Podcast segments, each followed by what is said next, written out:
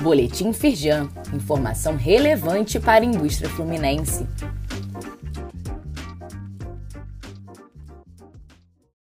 Edição de quinta-feira, 14 de setembro de 2023. Prazo para envio de informações de logística reversa termina em 30 de setembro. As empresas que fabricam, importam, distribuem ou comercializam embalagens ou produtos embalados para consumidor final no estado do Rio de Janeiro podem optar entre três modalidades para cumprir a obrigação ambiental. Saiba mais no site da Firjan.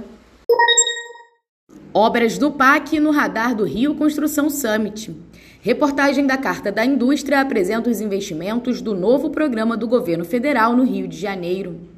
Marcelo Caiuca, presidente do Fórum Setorial da Construção Civil da Firjan, analisou que se os recursos vierem como previsto, será muito bom para o mercado e para a cadeia da construção, que responde rapidamente ao investimento com contratação de materiais, mão de obra e prestação de serviços.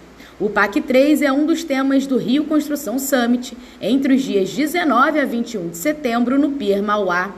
Saiba mais nos links disponíveis neste boletim.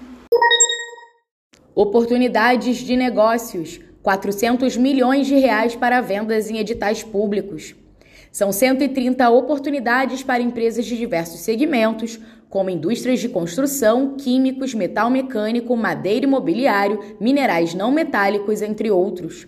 O portal Firjampec mantém atualizado o mapeamento com os editais para compras públicas abertos pelo governo do estado e pelas prefeituras fluminenses. Confira a lista completa no link disponível neste boletim. Saiba mais sobre essas e outras ações em nosso site www.firjan.com.br e acompanhe o perfil da Firjan nas redes sociais.